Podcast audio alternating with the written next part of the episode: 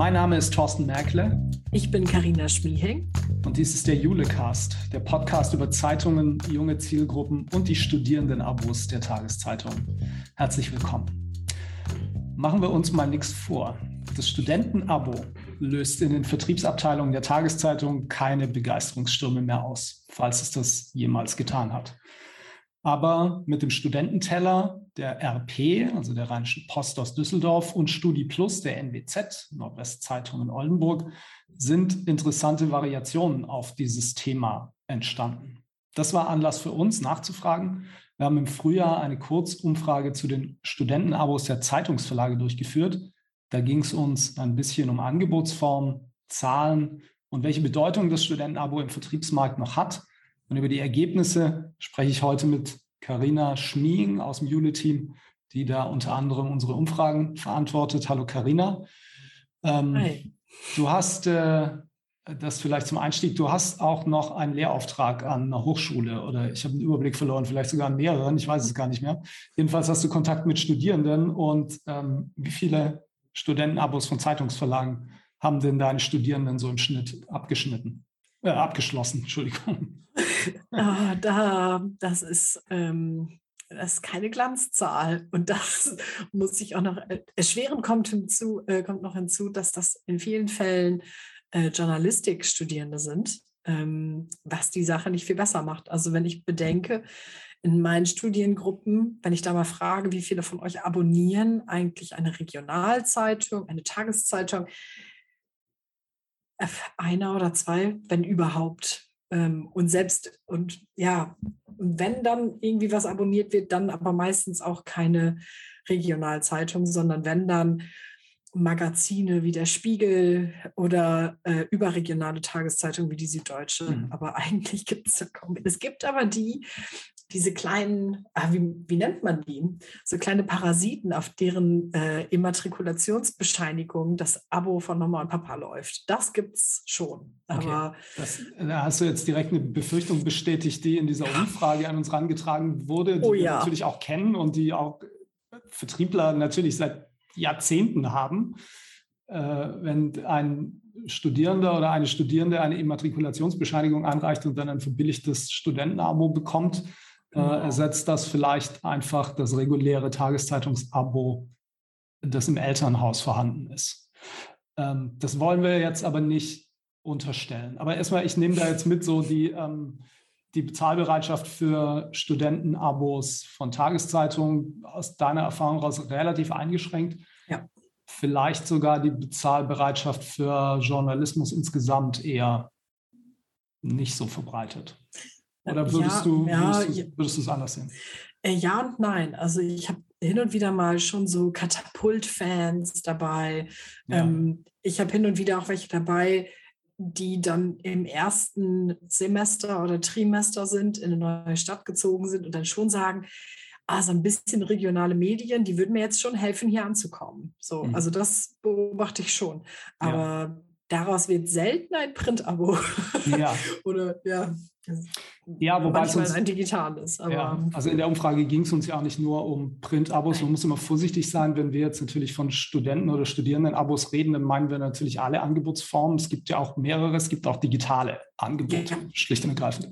Ähm, dazu können wir ja gleich ein bisschen mehr sagen, wenn wir auf die Umfrage gucken. Das ist eine Kurzumfrage, wir werden uns damit nicht ewig aufhalten. Ähm, und ich hatte eingangs erwähnt Studi Plus und Studententeller. Das sind zwei Aktionen, die uns aufgefallen sind schon im vergangenen Winter. Studententeller kennen wir sogar schon ein bisschen länger, ähm, die wir aber im Team ziemlich interessant fanden als eine Variation sozusagen dieses alten und ich vermute dann doch eher ungeliebten Themas Studentenabo. Ähm, ich werde die kurz skizzieren, aber wirklich auch nur kursorisch, damit man sich vorstellen kann, was das ist. Ähm, für diejenigen, die davon nichts gehört haben, wir haben das in einem Blog im Jule-Netzwerk relativ aufwendig und relativ umfassend auch dokumentiert, inklusive Zahlen, also Rückläufe auf diese Aktion. Die Idee ist im Kern, dass ähm, beide Tageszeitungen, also die NWZ und die Rheinische Post, Studierenden kostenlos ihre Inhalte zur Verfügung stellen für einen begrenzten Zeitraum und äh, Wirtschaftspartner diese Abos finanzieren. Also es ist eine Art sozusagen Werbeaktion für den Wirtschaftspartner, der das unterstützt und der damit sozusagen zu den Studierenden transportiert wird. ähm, aber ähm, eben auch eine Möglichkeit, Studierende mit der Tageszeitung, mit den Produkten aus einem lokalen Zeitungshaus in Kontakt zu bringen. Ähm, das ist ein interessanter Ansatz, zu sagen, wir finden uns einen Wirtschaftspartner, der diese Abos gegenfinanziert. Das funktioniert bei den beiden ähm, Aktionen unterschiedlich und auch unterschiedlich gut. Also die Marktdurchdringung ist unterschiedlich. Das hat, glaube ich, eher zu tun mit dem Handling des ganzen Registrierungsprozesses, der bei der NWZ extrem schlank ist und extrem smart. Die sparen sich auch sozusagen ähm, das Einreichen der Immatrikulationsbescheinigung, weil man sich dort nur mit der E-Mail-Adresse einer Hochschule überhaupt registrieren kann. Damit hat man also diese ganze Schnorrer-Thematik bis zu einem gewissen Grade ausgeblendet. Ähm, und ähm, die, ich, ich fand das ganz klug, so einmal vorzugehen und es so zu versuchen. Ähm, und für mich war das dann der Anlass, nochmal zu gucken, was ist denn überhaupt beim Thema Studierenden-Abos zurzeit los bei unseren Mitgliedsverlagen, ähm, weil wir, um ehrlich zu sein, ganz lange da nicht hingeguckt haben und weil, um ehrlich zu sein, auch ganz lange nichts bei uns angekommen ist, was immer ein mhm. schlechtes Zeichen ist. Also haben wir diese Umfrage aufgesetzt und ich glaube nicht, dass wir Begeisterungsstürme ausgelöst haben mit dieser Umfrage. Carina, äh, tu mir die Liebe, äh, sprich uns da einmal durch. Was sind die Ergebnisse? Was haben wir gefragt und was, was, haben, wir, was haben wir rausgefunden? Das mache ich total gerne. Also ähm, wir haben zwar keine Begeisterungsstürme ausgelöst, aber immerhin 16 ganz qualifizierte Antworten erhalten. Ja. Also aus 16 Verlagen haben wir Feedback bekommen. Da will ich noch mal kurz zur Einsortierung sagen, wir haben ja nur bei uns im Jule-Netzwerk gefragt. Also mit 16 haben wir schon ähm, nicht ganz die Hälfte, aber einen ordentlichen Anteil unserer Mitgliedsverlage überhaupt mobilisiert, an dieser Umfrage teilzunehmen, was ich als Rücklauf erstmal ganz gut finde. Wir haben es ja, ja nicht ausgeweitet auf die ganze Zeitungsbranche. Genau. Ähm, wir haben so gute anderthalb Hände voll Fragen gestellt, ähm, um so ein bisschen abzuklopfen, wie ist der Status quo in Sachen Studierendenabos. Äh, zwischen 85 und 90 Prozent, also der weit überwiegende Anteil der Befragten, hat ein Angebot für Studierende. Also nach wie vor sind die noch ein Teil des Angebotsportfolios, egal äh, in welchem Verlag. Wir haben dann so ein bisschen die Bedeutung äh, für den Vertriebsmarkt Perspektive aus der auflagentechnischen Perspektive und aus der strategischen Perspektive. Und man muss leider sagen, für keine dieser Perspektiven ist das Studierendenabo sehr wichtig. Also wir haben die äh, Verlage eingrenzen lassen, so in dieser klassischen Vierer-Skala zwischen sehr wichtig, wichtig, weniger wichtig und unwichtig. Inwiefern äh, diese Perspektiven eine Relevanz für den Vertriebsmarkt haben. Und da muss man sagen, die strategische Perspektive ist die stärkste. Also 46 Prozent der Verlage sagen, Studierendenabos sind wichtig aus strategischer Sicht für unseren Vertriebsmarkt. Ähm, Auflagentechnisch und monetär sind sie überwiegend weniger wichtig. Mhm. Wir haben dann weitergeschaut und uns mal die Auflagen äh, zeigen lassen oder äh, nennen lassen. Und da fällt auf, in ganz vielen Verlagen sind das echt, ja, man würde sagen, so, so Pfennigbeträge oder vielleicht auch teilweise noch so ein paar Karteileichen, die da rumlaufen. Ähm, äh, viele Verlage, bei denen bewegt sich das in so einem dreistelligen Bereich. Ein einziger Verlag, der jetzt vielleicht nicht unbedingt vergleichbar ist mit den anderen, der hat äh, vierstellige Zahlen ähm, in, in Print, äh, digital wie auch Kombi angeboten.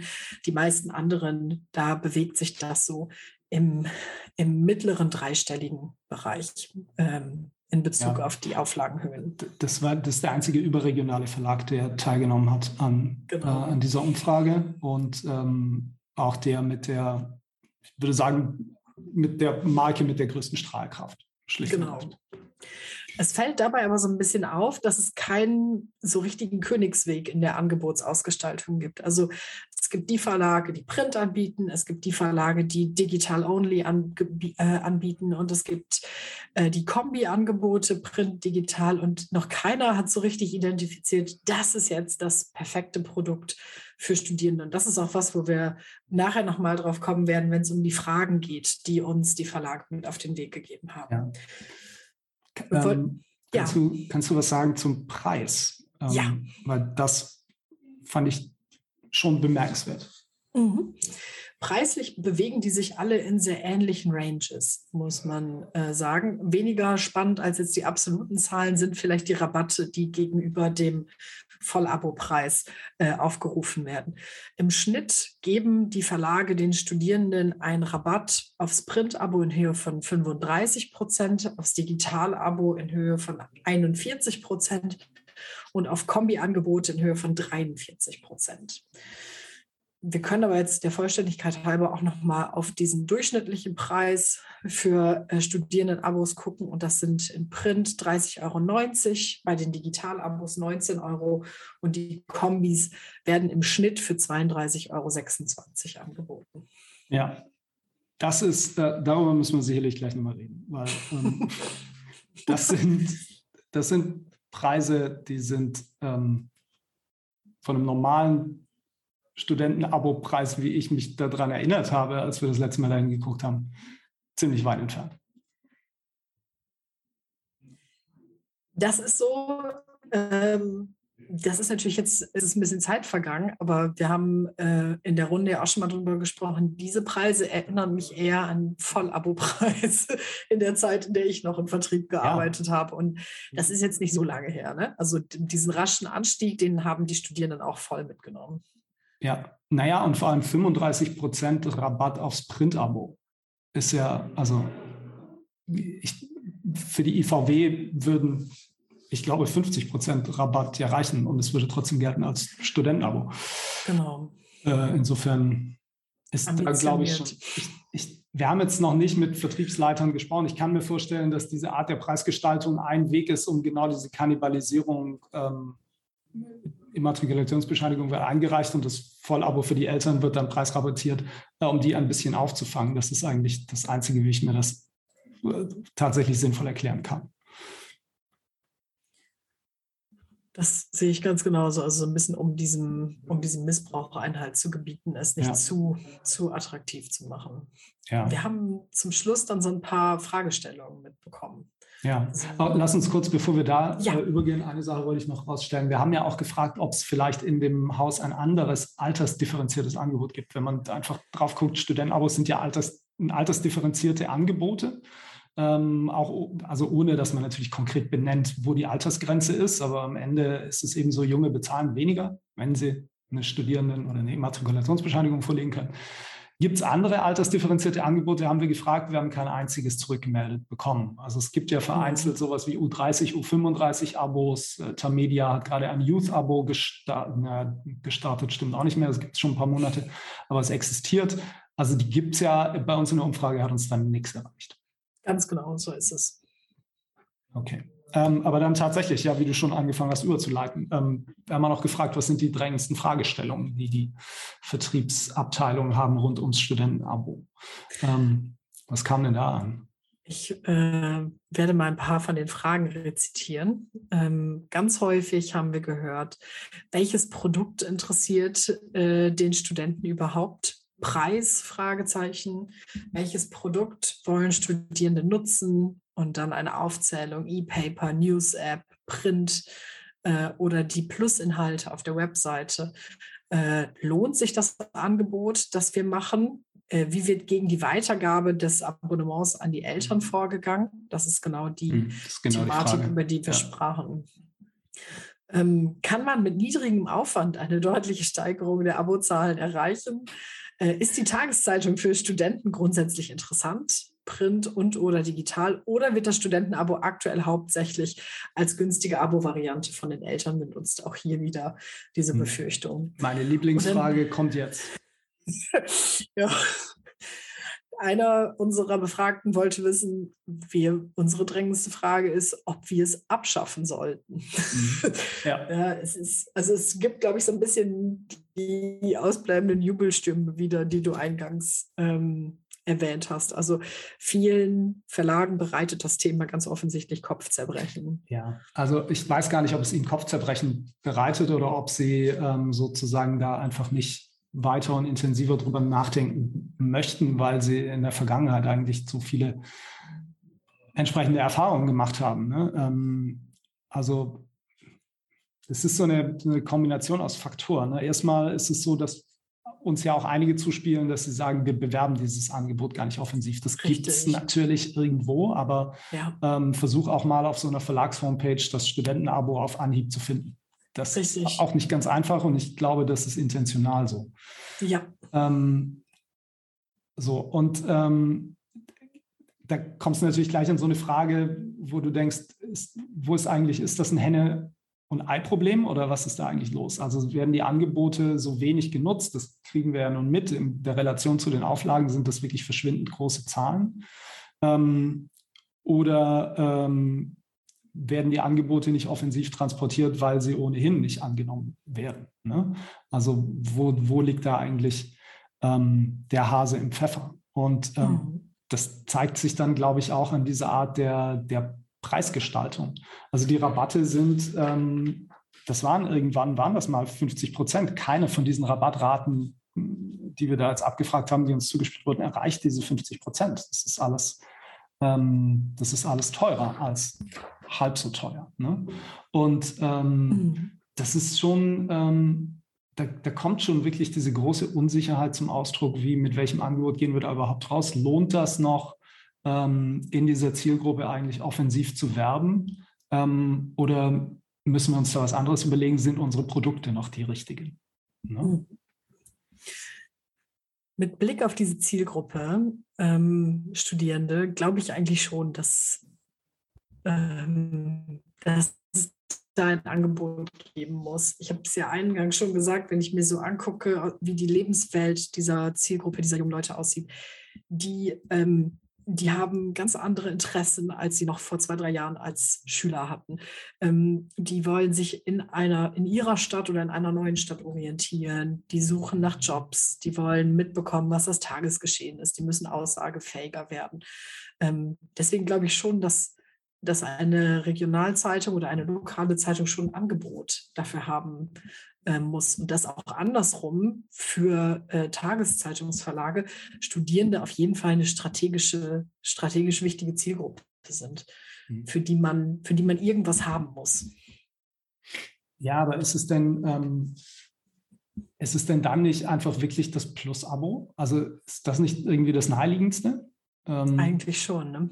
Also wenn ich mir die, die Mediennutzung von Menschen in der Alterskohorte angucke, ähm, und das, was sie am Ende auch tatsächlich im Geldbeutel übrig haben oder was die Eltern vielleicht bereit sind, ähm, für sie auszugeben, ähm, dann, dann muss es doch irgendwie so ein Plus-Abo sein, oder? Also. Ich glaube es auch. Und als du das eben beschrieben hast, wie bei der NWZ dieser Registrierungsprozess stattfindet, ähm, das hat mich sehr an Amazon Prime erinnert. Ich weiß nicht, ob dir das bekannt ist als. Du, du meinst, ob ich Amazon Prime kenne? Ist das dein Ernst? Ich meine das Angebot von Amazon Prime für Studierende. Also, dass das für nee, Studierende. das ist mir in der Tat nicht bekannt. Erzähl. Genau, das ist ja auch per se gratis, zumindest bis vor ein paar Monaten. Ich glaube, das ist es jetzt inzwischen nicht mehr. Aber als äh, Studentin hatte ich Amazon Prime immer gratis und da habe ich mich genauso angemeldet mit meiner Hochschul-E-Mail-Adresse. Äh, dadurch wussten die im Hintergrund, solange die Frau auf diese E-Mail-Adresse zugreifen kann, ist sie Studentin. Wenn sie das ändert, schmeißen wir die hier rigoros raus. Und so funktioniert das ja bei ganz vielen Anbietern. Als Studentin oder als Student hat man ja eine ganze Reihe von Dienstleistungen oder von Online-Shop-Vergünstigungen und sowas, die eben mit Hochschul-E-Mail-Adressen funktionieren. Ja. Und ich glaube, dass das, das ist ein gelernter, das ist irgendwie so ein gelernter Reflex, den man dann hat, dass man weiß, man kann die und die, diese und jene Dinge jetzt mit dieser E-Mail-Adresse machen. Also ich glaube, du fängst die Kannibalisierung nicht vollständig ein, weil natürlich kann sich jemand mit einer Hochschul-E-Mail-Adresse anmelden und dann seinen Eltern einfach diesen Zugang zur Verfügung stellen. Nur der, der Dreh- und Angelpunkt ist doch, glaube ich, die Art des Mediums. Bei der NWZ ist es die Nutzung der App. Ähm, und wenn ich sozusagen ein Angebot ausspreche für eine bestimmte Nutzungsform, an der Stelle halt von mir aus wirklich nur das Smartphone und ähm, nur, die, nur in Anführungsstrichen die Plus-Inhalte. Ähm, also wenn ich ein Angebot mache, was explizit auf eine junge Mediennutzung ausgerichtet ist, dann möglicherweise halte ich doch auch dann die Eltern davon fern. ne? die sich dann sagen, nee, ich möchte schon mindestens eigentlich auf dem Tablet lesen und ich möchte eigentlich auch das E-Paper und eigentlich vielleicht auch doch die gedruckte Tageszeitung behalten, dann, ähm, ähm, dann minimierst du irgendwie diesen Mitnahmeeffekt, ne? den es, mhm. glaube ich, sonst wirklich gibt. Und es ist interessant, dass du nochmal dieses NWZ-Angebot, also Studi Plus, jetzt angesprochen hast. Weil als ich heute nochmal drüber nachgedacht habe und mir das angeguckt habe, was bei dieser Umfrage rumgekommen ist, dachte ich mir auch, ja, wenn ich in Vertrieb sitzen würde, würde ich mich auch fragen, was mache ich eigentlich damit? Mhm. Ähm, aber ähm, tatsächlich die, die Reaktion auf Studi Plus, also die Kombination sozusagen aus Angebot, aus Usability, also wirklich ein ganz niedrigschwelliger Registrierungsprozess und der Art ähm, des Produkts, ähm, und, und, und der Response darauf. Ähm, zeigt schon, dass es da, ähm, es gibt einen Anteil an Studierenden, die das nutzen wollen, auf jeden ja. Fall. Äh, die spannende Frage für die NWZ ist, ähm, können wir das dann irgendwann überführen in eine dauerhafte Nutzung und in ähm, und auch dahin, dass die Studierenden, die das dann lange genutzt haben, dann auch bereit sind, dafür zu bezahlen, ne, wenn sie in der Region bleiben.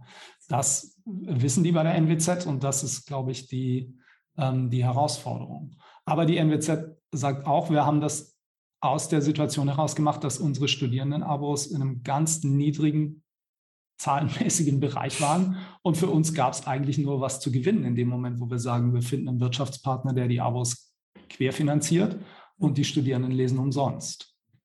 Also wenn man die Situation hat, und offenbar stehen da ja auch einige Verlage, ich glaube einige noch nicht, ich ja. glaube, wenn du immer noch vierstellig Studentenabos hast, dann würdest du dich wahrscheinlich schwer tun, einfach zu sagen, ich gebe das alles kostenlos her und finde einen Wirtschaftspartner, der das irgendwie gegenfinanziert. Das funktioniert dann auch noch nicht. Ne? Aber ähm, ich glaube, in bestimmten Konstellationen ist das die richtige Idee. Ich glaube, wenn ich Vertriebsmanagerin heute wäre, ich würde auf diese Trägheit der Leute bauen und auf die Art, wie, wie in meiner Wahrnehmung eben diese Online-Abos funktionieren. Ähm, ich habe das selbst im Familien- und Bekanntenkreis mitbekommen. Man macht ein paar Mal diese Nummer mit Mama und Papa schicken meine immer ein und äh, kassieren dann ein bisschen Rabatt für ihr Abo.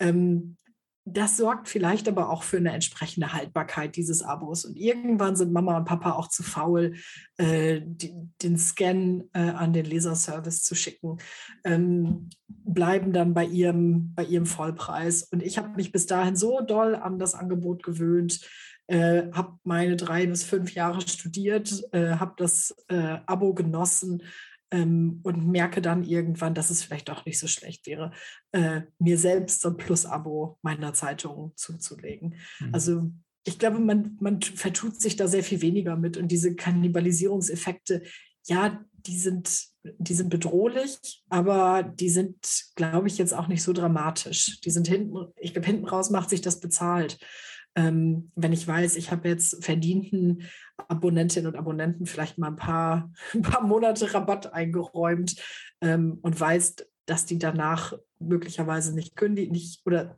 tendenziell seltener kündigen werden. Ja. Man gibt ja auch durchaus als Vertrieb auch so mal Prämien raus. Also es gibt ja die Art Mensch, die meldet sich auch so bei mir und sagt, ah, mein Nachbar hat ihre Zeitung jetzt neu abonniert und der hat diesen tollen Reisentelekorb ja. bekommen.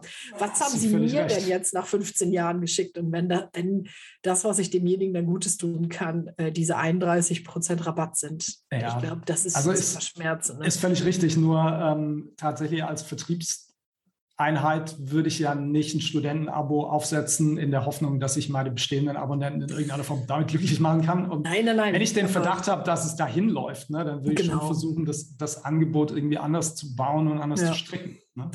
Aber wie wir gesehen haben, das Risiko bei den paar hundert Abos, äh, die das betrifft, ist jetzt vermutlich nicht so groß. Ja.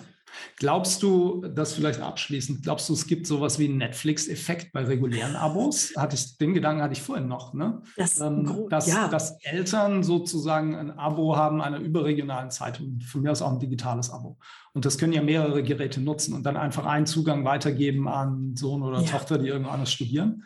Also genauso wie manche Leute, böse Menschen, sowas, ich kenne niemanden, der sowas macht, aber ein Netflix-Abo abschließen und dann jemanden auch mitgucken lassen auf ihrem Account. Die haben, ich weiß nicht, ob du das genau deshalb sagst, aber genau die News habe ich heute Morgen noch gelesen, dass Netflix glaubt, dass es 100.000 Haushalte gibt, die Netflix beziehen, ohne dafür zu zahlen. Ja, allein in Deutschland. Ne? Also die haben, weltweit sind es mehr. Die haben ähm, seitdem, oder die haben jetzt äh, Einbruch, also einen Abonnentenrückgang von 200.000 200 oder 300.000 Abos zu verzeichnen mhm. gehabt.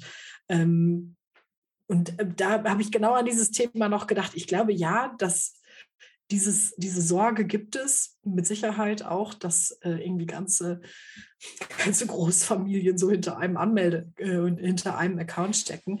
Aber auch da, ich, ich kann jetzt nur aus persönlicher Erfahrung sprechen, aber irgendwann wurde mir auch das zu nervig mit, mit meinen Familie oder mit meiner Familie oder mit meinen Freunden, dass man dann irgendwann gesagt hat, nee, komm, Spotify und Netflix will ich jetzt auch für mich allein haben. Mhm. Also vielleicht ja. ist das auch eher so ein Geschmackmacher für, für viele. Ja. Na, ich wollte auf so einen Punkt hinaus, der da heißt, ähm, wenn du sozusagen, ähm, wenn, du die, wenn du Studierende als Zielgruppe erreichen willst, Mhm. Möglicherweise hast du ja schon ganz viele Studierende, die dich mitnutzen über einen Account der Eltern sozusagen und du ah. weißt davon gar nichts. Ne? Ähm, weil ich glaube eben, dass es den Effekt ähm, sicherlich auch gibt, dass deine Eltern einfach einen Digitalzugang weitergeben ähm, und das der dann genutzt sein. wird und dann aber natürlich sowas wie ein Studierendenabo einfach nicht, äh, nicht attraktiv ist, weil der Zugang ist ja dann da. Ne? Das, das mag sein, ja. Okay, lass uns hier einen Haken dran machen. Wir haben jetzt, äh, wir haben das, wir haben das Problem nicht gelöst, schlicht und ergreifend. Ähm, ich finde wissen, schon. Hast du, findest du? Ich finde nicht. Ich finde schon. Wir empfehlen allen Verlagen, äh, die Plus-Angebote als Studierendenabo zu platzieren und ein sehr easy Access über die E-Mail-Kennung okay, ihrer Hochschulen und Unis zu Hast du recht. So gesehen, so gesehen haben wir das Problem gelöst. Vielen Dank. Ähm, Nee, ist richtig. Also ich glaube, ja, ich glaube, Beschränkungen auf sozusagen ein, ein Angebot, was der Nutzungsart in dieser Alterskohorte am nächsten kommt. Ähm, plus super easy Registrierungsprozess und per PayPal bezahlen. Ich weiß, das ist ein absolutes ja. Gewürge, bis man PayPal ans Verlagssystem angebunden hat. Zumindest habe ich das mehrfach gehört. Aber äh, Mai, das muss man halt vielleicht einfach machen. Ähm, übrigens nicht nur für Studierende, glaube ich. Ähm, Stimmt ich, da muss nochmal was drinstehen. Und dann reden wir natürlich über nochmal Kampagnen fahren, sozusagen das Angebot bekannt machen und ähm, wahrscheinlich werden es trotzdem keine, ähm, keine Riesenzahlen werden, würde ich vermuten. Ähm, aber vielleicht kriegt man über den Zuschnitt auf eine bestimmte Nutzungsform den Kannibalisierungseffekt mit Vollabos irgendwie ein bisschen in den Griff ähm, und ähm, hat dann doch nochmal eine Chance, wenn man eine saubere, gute Kampagne aufsetzt, ähm, und es vielleicht wirklich verknüpft mit dieser Hochschulregistrierung, ähm, da nochmal Studierende rauszuholen und ähm, zur, zur lokalen, regionalen Tageszeitung zu führen oder auch zur überregionalen. Absolut. Okay, ähm, wie gehen wir vor mit diesen Umfrageergebnissen? Ich, wir, wir geben die zeitnah ins Netzwerk. Genau, wir schießen Logischerweise. das ins Jule-Netzwerk, da ja. steht es dann zum Download bereit. Ich hätte noch mal Lust, aber ich glaube, da muss ein Impuls kommen aus den, aus den Vertrieblern oder von den Vertrieblern. Ähm, ich hätte noch mal Lust, da eine Videokonferenz zuzumachen, um mit denen einfach noch mal offen zu diskutieren und zumindest diese Fragen, die, sie, die sich stellen, ähm, noch mal in der Runde zu besprechen. Ich mal sehen, ob da was passiert. Wenn wir die Umfrage verteilen, können wir ja darauf hinweisen, wer Interesse hat an so einer Videokonferenz, soll die Hand heben, dann organisieren wir was. Und dann gucken wir mal, was passiert. Sehr gut. Das ist ein guter Plan. Das ist einer, der uns wenig Arbeit macht. Deshalb funktioniert den gut, ne? Na, es könnte sein. So schlanke Prozesse, da habe ich was für über. Ich habe da wirklich, also ich, um ehrlich zu sein, ich, ich bin immer noch nicht sicher, ob das nicht einfach so ein ungeliebtes Thema ist, dass schon allein die Tatsache, dass wir diese Umfrage gemacht haben, die Leute auf die Palme gebracht hat. Ähm, deshalb würde ich das nicht forcieren wollen. Also, aber ich würde das Angebot nochmal machen. Vielleicht ist das ja auch so ein Satellit, wenn wir über redaktionelle Themen für junge Menschen sprechen, wenn wir über die Stadtkinder und die Neos dieser Welt sprechen, dass wir da nochmal daran erinnern, dass eine der Zielgruppen dieser Art von Journalismus natürlich Studierende sind und äh, das dann flankiert wird durch äh, Studierendenabos. Ja, Das ist richtig. Ich, ähm, das ist jetzt genau der richtige Impuls, den Vertriebseinheiten zu sagen, eigentlich müsst ihr in eurem Haus völlig neue Art von Journalismus machen, um die Ziele zu erreichen. nee, genau. Das ist nicht einfach nur das, ihr müsst gar nicht mehr nur euch mit PayPal rumärgern und dem äh, der Universitätsmail-Kennung. Macht doch direkt ans neuen Journalismus. Ja. Andererseits, andererseits müssen sie das wahrscheinlich ohnehin machen. Insofern. Klar verschiebt man den Schmerzen. Okay, gut. Haken dran. Ähm, wir verteilen die Umfrage ähm, zeitnah im Netzwerk, gucken, vielleicht kommt eine Videokonferenz zustande. Ähm, Lust dazu hätte ich auf jeden Fall. Ähm, ich würde gerne hören, was die einzelnen Leute dazu zu sagen haben. Karina, ähm, dir nochmal vielen Dank für die Auswertung der Umfrage und für das Gespräch heute. Äh, liebe Hörerinnen und Hörer, vielen Dank fürs Zuhören. Ähm, bleiben Sie uns gewogen und auf bald. Tschüss. Tschüss.